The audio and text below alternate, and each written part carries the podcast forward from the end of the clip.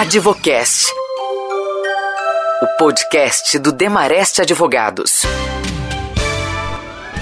Oi, pessoal, começando aqui mais um Advocast, o podcast do Demareste. Neste episódio, vamos falar sobre o diferencial de alíquota do ICMS, o DIFAL.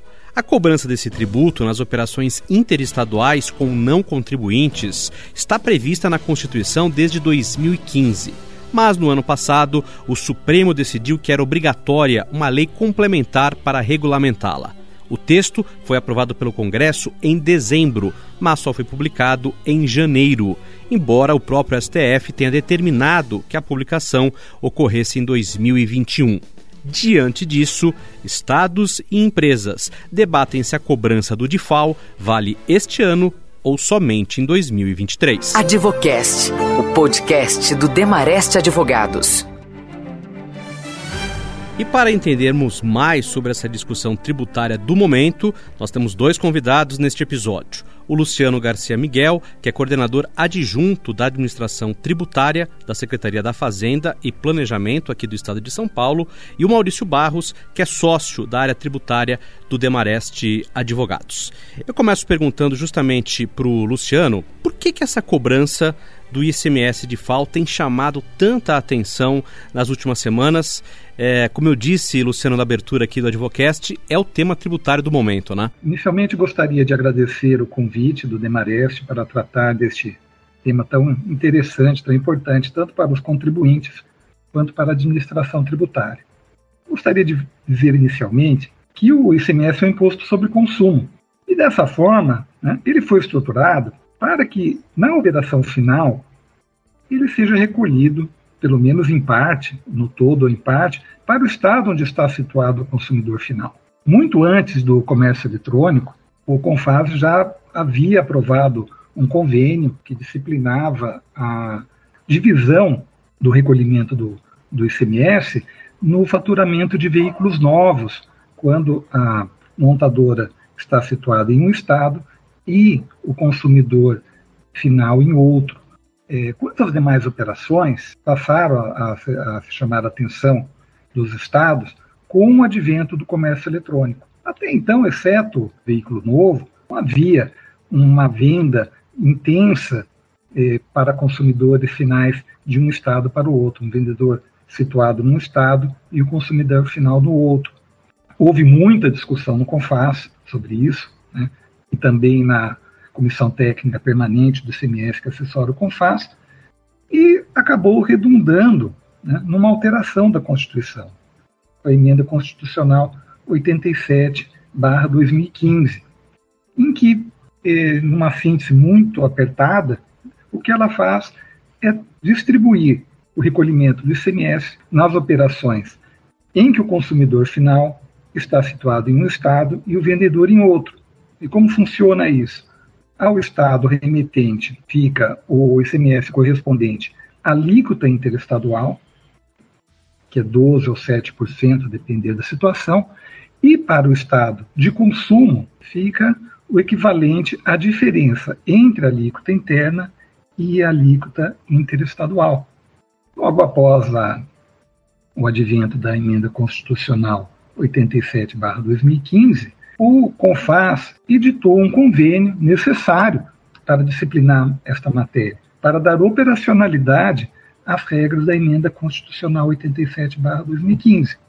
Mas, né, no ano passado, em 2021, o Supremo Tribunal Federal entendeu que antes da edição do convênio pelo CONFAS era necessária a edição de uma lei complementar editando normas gerais sobre o tema, visto que uma, era uma operação, se trata de uma operação que se inicia num estado, termina em outro, atribui responsabilidades para o recolhimento do imposto, como se sabe, no caso do consumidor final, não contribuinte, a responsabilidade do remetente, que eh, leva a considerar né, que todo aquele que eh, pratica comércio eletrônico se torna contribuinte, então, para do Estado remetente, porque ele será deverá recolher o imposto não somente ao estado onde ele está situado, que é o estado remetente, mas também para o estado de destino.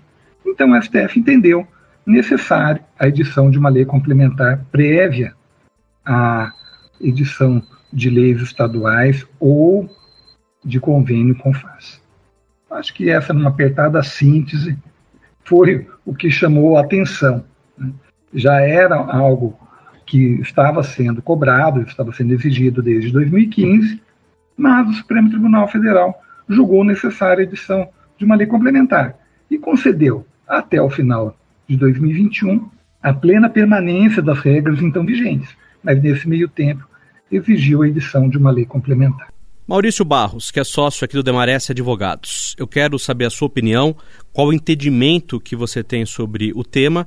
Afinal, essa lei complementar só foi promulgada esse ano, começo de janeiro, e desde então a gente vem acompanhando essa divergência sobre a LC 190 produzir efeitos em 2022 ou só em 2023, né? Pois é, Leandro, a gente está tendo aí uma, uma discussão né, bastante grande nas últimas semanas, né? porque, como o Luciano muito bem explicou, essa questão foi decidida pelo Supremo Tribunal Federal no ano passado, é, e aí o, o, Supremo modulou os efeitos da decisão né, ao declarar a inconstitucionalidade do Convênio 93, que tratava do assunto, declarou essa inconstitucionalidade porque não havia uma lei complementar para regular o assunto, e o assunto seria de competência de lei complementar, o Supremo entendeu que o convênio poderia ser aplicado até 31 de dezembro do ano passado, né, de 2021, e que, nesse meio tempo, o Congresso Nacional deveria aprovar a lei complementar para regular essa matéria. Como você mesmo já colocou, essa lei complementar só foi publicada este ano, no dia 5 de janeiro. E a gente tem na Constituição Federal duas regras que se aplicam ao ICMS quanto à anterioridade, ou seja, quanto ao prazo entre a publicação de uma lei tributária e a data em que efetivamente ela pode ser aplicada, ou seja, que o fisco pode cobrar os contribuintes. Quais são essas duas regras? A primeira é de 90 dias entre a publicação e o início da aplicação da lei, isso, na Lei Complementar 190, tem uma menção a esse dispositivo da Constituição Federal, e tem uma outra regra que é vedar aos estados, à União, estados e municípios, de cobrar o tributo no mesmo ano em que tiver sido publicada a lei que os instituiu ou aumentou. E aí que está o ponto de divergência. Por quê? porque a Lei Complementar 190, ela faz menção ao dispositivo da Constituição que fala dos 90 dias, mas ela não fala textualmente que ela só poderia ser aplicada no ano seguinte, é, ou seja, em 2023. Mas, é, primeiro que o ICMS não está é, em nenhuma exceção à aplicação das, dos dois dispositivos em conjunto. E segundo, que o próprio dispositivo da Constituição, que fala dos 90 dias, também faz uma remissão à regra da anualidade. Então, esse tem sido ponto de discórdia, porque os estados têm entendido que não houve uma instituição de um novo tributo, porque esse tributo ele já vinha sendo cobrado, não é? E aí tem discussões de contribuintes entendendo que não, né, que sim, se trata de um novo tributo. Advocast. Informação com quem entende. Aliás, para ficar bem claro aqui para o nosso ouvinte, nós estamos falando de um valor que os estados correm o risco de perder, que pode chegar aí a quase 10 bilhões de reais. Eu quero saber, Luciano, como é que o Estado de São Paulo vai agir diante dessa discussão? Qual é o entendimento que o governo tem em relação a essa cobrança? Os estados entendem que não é aplicável não só o Estado de São Paulo, né? acho que o conjunto dos estados entende não aplicável o princípio eh, geral da anterioridade e também não aplicável o princípio da noventena. Por quê? Porque este ICMS sempre foi cobrado nesta proporção. O que muda é apenas o critério de repartição. Foi o que eu comentei na minha primeira intervenção. Antes, da emenda constitucional 87/2015, por exemplo, um, um contribuinte paulista enviasse uma mercadoria a um consumidor final em Minas Gerais. Como que era feito o recolhimento? Ele aplicava a alíquota interna. Por exemplo, se a alíquota interna de São Paulo fosse 18%, ele paga, pagava, pagava 18% para São Paulo. Como ficou após a emenda constitucional 87? Passou a ser, de uma certa forma, dividida né? esta, contribu esta contribuição. Este mesmo contribuinte, a enviar esta mercadoria para um consumidor final situado em Minas Gerais, não contribuinte do imposto. Ele irá recolher 12% para São Paulo, que é a alíquota interestadual, e irá recolher a diferença da alíquota interna e a interestadual para Minas Gerais. Por exemplo, se a alíquota interna de Minas Gerais for 18%, ele vai recolher 6% para Minas Gerais. Então não houve né, uma um aumento ou uma instituição de, de um tributo, de um novo tributo, capaz de tornar aplicável o princípio da, da anterioridade, ou, como é chamado às vezes, o princípio da não surpresa. É o mesmo tributo. Veja, né, a lei complementar, ela foi editada, e com razão, porque ela trouxe uma nova assunção de responsabilidade. Este contribuinte que é situado no estado, por exemplo, São Paulo, quando vende para Minas Gerais, ele se torna também contribuinte de Minas Gerais. E é por isso que é necessário uma lei complementar instituindo regras para tratar desta responsabilização. Mas veja, uma lei complementar que institui regras gerais nunca foi é, vista no mundo jurídico e como, como necessário né, obedecer o princípio da anterioridade. Veja, a Lei Complementar 87-96, nem em sua instituição, em nenhuma de suas alterações, ela obedeceu o princípio da anterioridade. E não é o legislador que escolhe se vai obedecer ou não a anterioridade.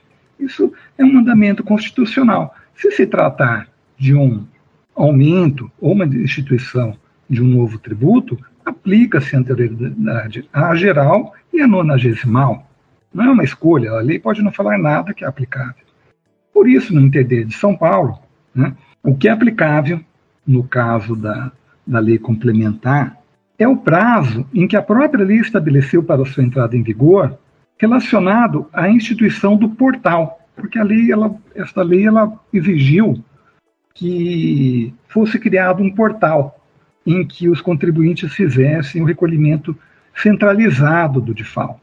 E disse o seguinte: este portal, né, após instituído, é, terá, será o início da contagem do prazo para a entrada em vigor da lei. Ela entrará em vigor no primeiro dia do terceiro mês subsequente à disponibilização do portal. O portal já se encontra disponibilizado. Então, se ele está disponibilizado em janeiro, entender de São Paulo, a lei entra em vigor no dia 1 de abril, que é o primeiro dia do terceiro mês subsequente à disponibilização do portal. Entendemos né, inaplicável o princípio da anterioridade à própria lei. Por isso, defendemos a data de 1 de abril como a entrada em vigor da lei complementar e o início da cobrança do DIFAL não contribuinte. Ô Maurício, e agora pensando aqui pelo lado do contribuinte das empresas, o que é que deve acontecer e que tipo de orientação a gente pode passar para quem está nos acompanhando? Perfeito, Leandro. É o ponto central da discussão realmente é a questão da anterioridade, né? E aí o que a gente tem é a Constituição, como eu expliquei, né, prevendo nessas duas regras, né, ou princípios, né, essa necessidade de serem respeitados os 90 dias e o, a anualidade, não é? Então toda a discussão será se esse DIFAL ele se enquadra em uma instituição ou aumento de carga tributária ou de imposto, não é? é? a visão do Estado é que não se enquadra, né, porque isso já vinha sendo cobrado. Né? Agora, se a gente pegar a decisão do Supremo Tribunal Federal, é plenamente defensável entender que se trata de um novo fato gerador, uma nova hipótese de incidência. Não é? Então, de fato, a gente não teria apenas uma regra de responsabilidade, mas uma regra que institui um novo fato gerador. Então, eu tinha antes um fato gerador, de ICMS. E aí ele causava, né, como uma consequência do fato gerador, um dever do contribuinte de apenas recolher um imposto para o seu estado de origem, e a partir do momento em que isso foi alterado pela Constituição Federal e agora veiculado ou regulado via lei complementar, como foi a decisão do Supremo Tribunal Federal, é, como foi a determinação do Supremo Tribunal Federal, a gente tem agora dois fatos geradores. Um fato gerador concernente a o recolhimento para o estado de origem e outro fato gerador referido ao estado de destino, ao, ao ICMS que deve ser devido ao estado de destino. Né? Então essa é uma nova, é uma outra visão da questão, né? que teria então realmente uma instituição de um novo ICMS que até então inexistia, que é o ICMS devido ao estado de destino. Aliás, Maurício, falando aqui da lei complementar, é, ela atinge também o ICMS de FAO em aquisições interestaduais de mercadorias para uso é, e consumo em ativo. Né? Havia necessidade de uma LC para esse caso também? Pois é, Leandro. Essa é uma questão que também acabou né, ganhando uma dimensão maior de discussão é, a partir, primeiro, da decisão do Supremo Tribunal Federal no tema 1093, que foi o que julgou inconstitucional o convênio 93, e agora com a lei complementar 190. O que, que acontece? Se a gente pegar a lei complementar 87, a lei Candir, ela não traz é, com, com clareza. Peraí, deixa eu. Se a gente pegar a lei Candir, a lei complementar 87, ela não previa a incidência do ICMS nas aquisições interestaduais de bens de uso e consumo de ativo. Né? Essa incidência ela está prevista na Constituição Federal e nas leis dos estados. Como o Supremo decidiu no tema 1093 que seria necessária uma lei complementar para regular as operações interestaduais com não contribuintes, da mesma forma, com, nas operações com contribuintes, também, em tese, deveria haver uma regulação via lei complementar. E o que a gente tinha antes da Lei Complementar 190 era apenas previsão na Constituição Federal e nas leis dos estados. Então, também tem havido uma discussão com relação a esse outro ICMS de FAO, que é o das aquisições interestaduais de mercadorias para uso consumo e ativo por partes de contribuintes do ICMS. Tem uma outra questão que é como essa, essa discussão não está diretamente relacionada ao tema 1093, que é o do, do convênio 93, a modulação dos efeitos daquela decisão não atingiria essa discussão do uso e consumo. Logo, em tese, poderia até haver a, a, a, o pedido dos contribuintes de recuperação do que tenha sido recolhido nos últimos cinco anos. E, então, esse, esse é um debate que tem, que tem havido. Veja, quando houve o projeto de lei que redundou na atual lei complementar, por uma questão, talvez, de sistematização, ao tratar do DIFAL não contribuinte, a lei também eh, tratou do DIFAL contribuinte. Precisava ter tratado do DIFAL contribuinte? Na minha visão, não. É, o imposto sempre foi cobrado dessa forma, sempre foi repartido desta maneira. Não há necessidade de uma norma que estabeleça uma regra geral para disciplinar esta operação. Então, me parece que não haveria nem mesmo necessidade de ter lei complementar. Se, se houve, por mais uma questão eh, de sistematização do assunto. Advocast, o podcast do Demareste Advogados. Bom, nós estamos chegando aqui no fim deste, deste episódio, mas com tempo, claro, de ouvir as considerações finais dos nossos convidados. Eu agradeço a sua participação, Luciano Garcia Miguel, e quero ouvi-lo é, com as considerações finais, por favor. Bem, eu que agradeço, novamente. Uma última consideração que eu gostaria de fazer é sobre uma um possível desequilíbrio que pode ocorrer eh, entre contribuintes que estejam na mesma situação e situados em estados diferentes da federação. Veja, suponha que um contribuinte em São Paulo venda suas mercadorias para os consumidores finais alíquota de 18%.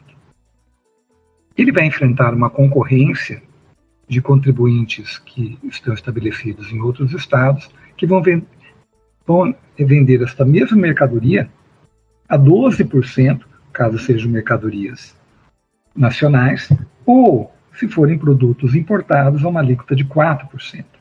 Isso durante um ano inteiro. Me preocupa muito a não só a perda de receita, obviamente, né, que os estados irão suportar, de um imposto que já era cobrado, né, já eu apontei, mas também esse desequilíbrio. Né, esta pode haver uma desestruturação de, na, nas operações de várias empresas que podem sim né, é, deixar de, de vender para consumidores locais, empresas que não estão, não têm estrutura, não estão estruturadas para as operações interestaduais, que vendo eh, a totalidade ou grande parte de suas vendas sejam para consumidores locais, podem vir a sofrer durante um ano uma concorrência difícil de suportar de contribuintes localizados em outros estados, às vezes, às vezes muito próximos, né, em locais fronteiriços, com uma carga tributária inferior à que é praticada. Na, minha visão, a tributação ela não pode intervir desta forma na economia. Ela não pode intervir nem para um lado nem para o outro, ela tem que ser neutra. Se não for assim, ela causa desequilíbrio, sérios desequilíbrios concorrenciais e, por consequência, sérios desequilíbrios econômicos. Esse eu acho que é mais um argumento que eu gostaria de, de levar à consideração de quem nos ouve. Muito obrigado mais uma vez pela participação, Luciano. Agradeço também o Maurício Barros e quero ouvir suas considerações finais. Maurício. Bom, Leandro, eu também agradeço e agradeço especialmente aí ao Luciano, né, por participar aqui conosco desse bate-papo. É, o Luciano colocou um ponto que realmente chama atenção, né, e, e a gente tem duas ADIs já no Supremo Tribunal Federal tratando, né, do, do, do ICMS de FAO da Lei Complementar 190. Mas, de todo modo, eu acho que o Supremo vai, vai dar aí a palavra final com, com relação a esse assunto, óbvio, né, porque é uma questão, é, sem sombra de dúvidas, de interpretação da Constituição Federal, não é? E enquanto isso a gente vê, né, os contribuintes numa situação de, de incerteza, né, que foi causada aí por essa publicação, é, digamos, tardia, né, da lei complementar que, que deveria ter sido ter sido é, publicada ainda em 2021 e, e não foi.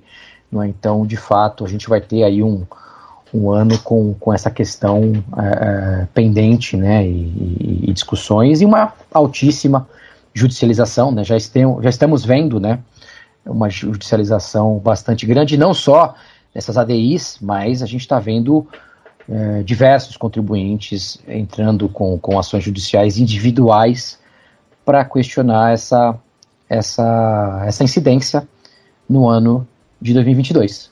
Né? Então, vamos ver aí o que, o que vai acontecer. Muito bem. Eu que agradeço então os nossos convidados, o Luciano Garcia Miguel, coordenador adjunto da Administração Tributária da Secretaria da Fazenda e Planejamento do Estado de São Paulo, e ao Maurício Barros, sócio da área tributária do Demareste Advogados. E lógico, agradeço você que esteve nos acompanhando em mais um episódio do Advocast. Até a próxima, pessoal. Advocast, o podcast do Demareste.